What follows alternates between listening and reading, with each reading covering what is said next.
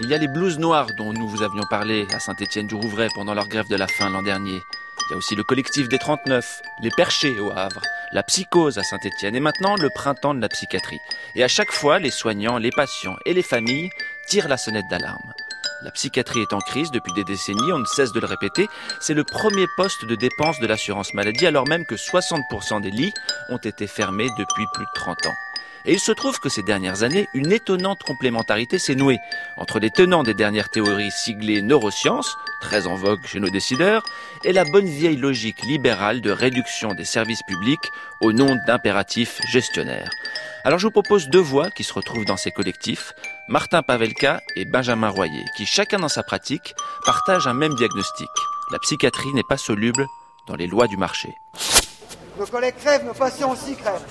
C'est pour eux qu'on se bat. Les hôpitaux psychiatriques se mettent en grève les uns après les autres. Donc nous, on va rester le temps qu'il faut, on se fera déloger s'il faut se faire déloger, mais on attend une réponse. Les professionnels de santé tirent la sonnette d'alarme depuis des années. Manque de lits, manque de médecins ou d'infirmiers, leur constat est alarmant. C'est insupportable, c'est insupportable. Au centre hospitalier de Novillars, une partie des 700 salariés étaient en grève. Les personnels de l'hôpital psychiatrique Pinel à Amiens sont mobilisés. Sous-effectifs, personnel sous pression, manque de moyens. C'est le message qu'ont tenté de faire passer les urgentistes psychiatriques de Purpan et Rangueil aujourd'hui. Après 241 jours d'un conflit qui s'est enlisé à l'hôpital de Niort pour dénoncer des conditions de travail insupportables. Il n'y a pas une journée où on ne voit pas un collègue en train de pleurer? Certains sont même allés jusqu'à la grève de la faim. Deux des sept grévistes de la faim de l'hôpital psychiatrique du Rouvray ont été hospitalisés hier. Les patients qui ont un mal-être psychique sont devenus des poulets de batterie en fait. On, on les entasse et c'est insupportable. En 40 ans, on a réduit le nombre de lits d'hospitalisation de 100 000 à 57 000. Pour les représentants des malades, moins de moyens, c'est moins de temps à consacrer à chaque patient. Les grévistes dénoncent un personnel en sous-effectif. Le seul outil de travail qu'on a ici, le premier outil de travail qu'on a ici, c'est nous, c'est l'humain, c'est la personne. En France, les pathologies psychiatriques figurent au troisième rang des maladies les plus fréquentes, après le cancer et les maladies cardiovasculaires. On peut pas bien soigner, nous on a l'impression de faire un boulot de merde et je vous assure que quand on rentre chez nous avec l'impression d'avoir fait du mal aux patients parce qu'on en arrive presque là, et ben on n'est pas bien dans nos coups. Franchement, on n'est pas bien. Donc quand on gueule pour avoir des meilleures conditions, c'est pour avoir plus de respect vis-à-vis des patients dont on s'occupe au quotidien. Allô, allô Martin Pavelka, pédopsychiatre. Je suis pédopsychiatre. Je travaille dans le service public. Dans, je suis responsable d'une unité consultant dans un centre médico-psychologique pour enfants.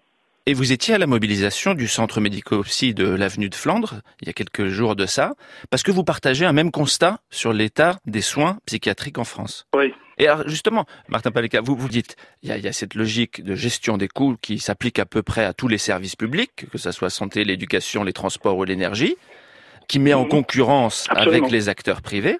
Et puis aussi, il y a une logique de prise en charge des soins qui s'impose au cours des dernières années, qui a le vent en poupe avec euh, le gouvernement actuel, les neurosciences.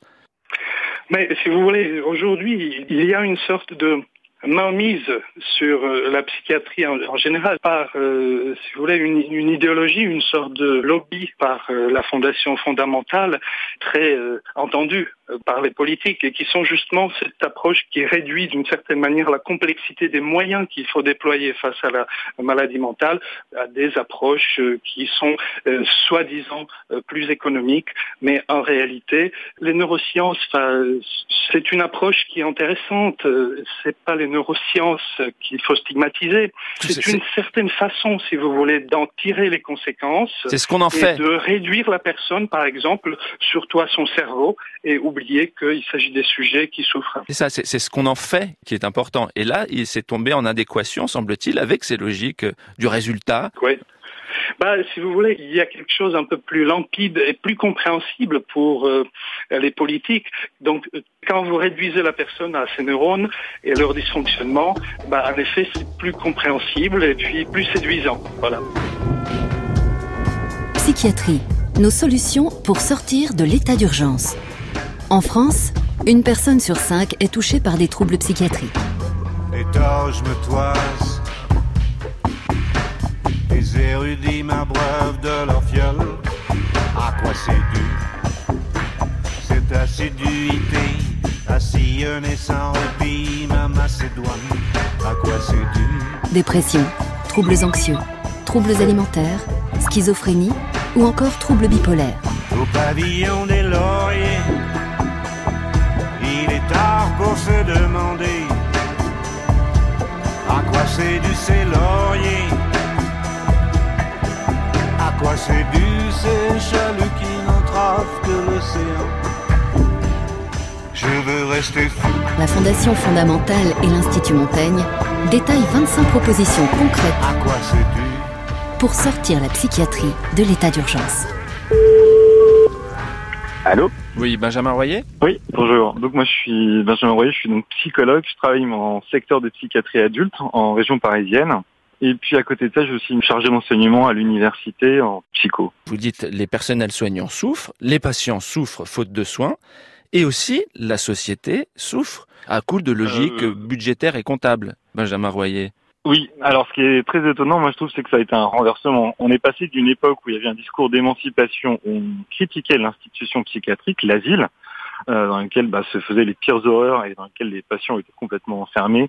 Et toute cette critique-là, de cette époque, aujourd'hui ça s'est complètement renversé. Aujourd'hui, ce qu'on entend beaucoup, c'est qu'il faut détruire les institutions. Et en fait, la question, c'est par quoi est-ce qu'on les remplace?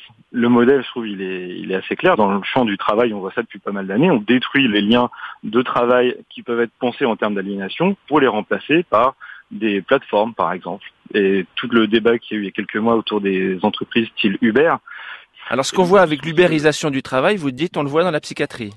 bah, je sais le modèle qui est proposé en psychiatrie, c'est d'aller de plus en plus vers ça. C'est-à-dire que les gens vont aller vers des centres diagnostiques experts dans lesquels on va leur faire leur diagnostic et après on va avoir accès à des paniers de soins en fonction de leur diagnostic.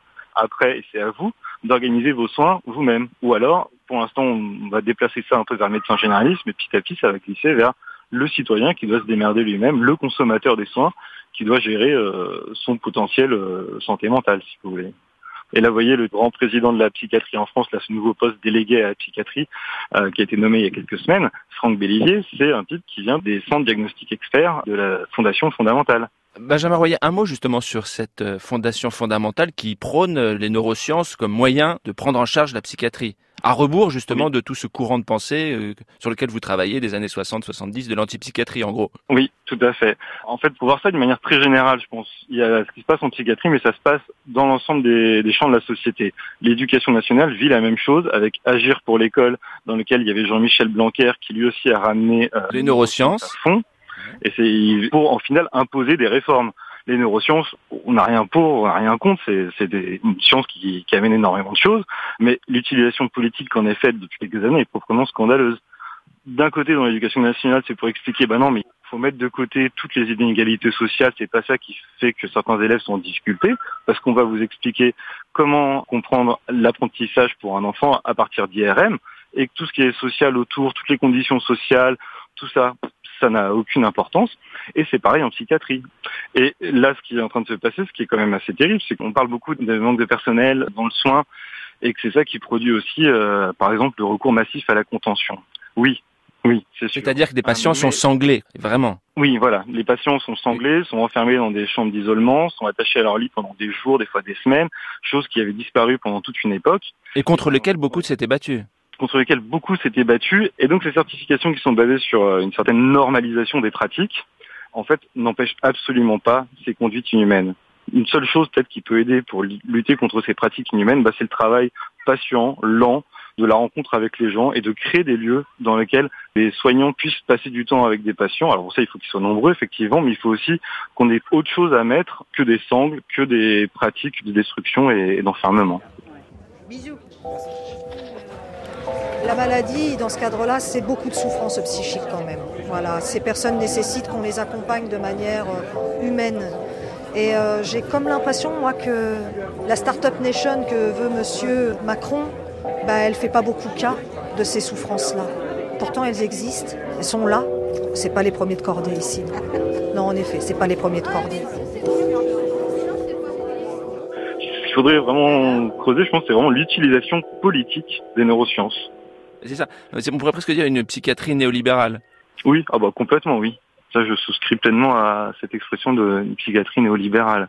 En psychiatrie, l'environnement, le, le champ social n'intervient absolument plus tout ce qui va avoir de l'importance, c'est les neurosciences qui expliquent à partir de la génétique, à partir des IRM, de tel neurone qui déconne, tel neurotransmetteur, et ça devient le modèle qui en fait invisibilise tous les rapports sociaux de domination. Faut voilà, faut rappeler un petit peu ces choses-là quoi. Donc aujourd'hui, si on dit que la psychiatrie va accélérer ce mouvement-là, en fait, c'est comme si le gouvernement disait c'est bien, on reconnaît que depuis 30 ans, on va droit dans le mur, et donc nous avons pris une courageuse décision quoi, on, va accélérer. on va accélérer, on va aller dans le mur, mais en courant ce coup-ci. C'est-à-dire que c'est avec les mêmes manières dont certaines personnes sont rendues fous, euh, le système est détruit. C'est-à-dire que certains nombres de gens bah, sont détruits par quand même tout un tas de choses qui leur arrivent dans la société, une société qui est de moins en moins porteuse de solidarité, de lien social. Ces lieux comme la psychiatrie qui sont censés justement venir un peu épancher ça, bah, sont eux-mêmes attaqués par le même mal et sont détruits eux aussi. Et, donc c'est pour ça que c'est en fait au bout du compte, c'est une question euh, qui touche les, travailleurs de la psychiatrie, qui touche les patients et leurs familles, mais c'est une question aussi éminemment politique. Oui, complètement, oui. Quelle conception est-ce qu'on a? Enfin, les, théories qu'on a sur ce que c'est que la folie, est-ce qu'on en fait une expérience humaine partagée? Est-ce que c'est quelque chose qui nous concerne tous dans notre intime que celui qui traverse des moments étonnants comme ça, bah, c'est aussi quelqu'un qui questionne ce que c'est que ma propre humanité? Ou est-ce que c'est simplement un, ni plus ni moins qu'un un trouble neurodéveloppemental avec un biais cognitif et puis quelque chose qui a mal fonctionné dans un gène ou quelque chose comme ça? Je pense que ce qu'on en dit ça, bah, ça a des effets sur d'abord nos pratiques, je ne vais pas soigner de la même façon quelqu'un si jamais je pense que c'est un trouble existentiel et relationnel qui traverse ou si c'est un trouble génétique. Mhm. Et ensuite, je vais surtout pas avoir le même lien social. La société va pas traiter de la même manière quelqu'un euh, dont elle considère que la folie, c'est consubstantiel de, de l'expérience humaine. Merci beaucoup, Benjamin Merci beaucoup. Au revoir. Bonne soirée, puis à bientôt. Au revoir.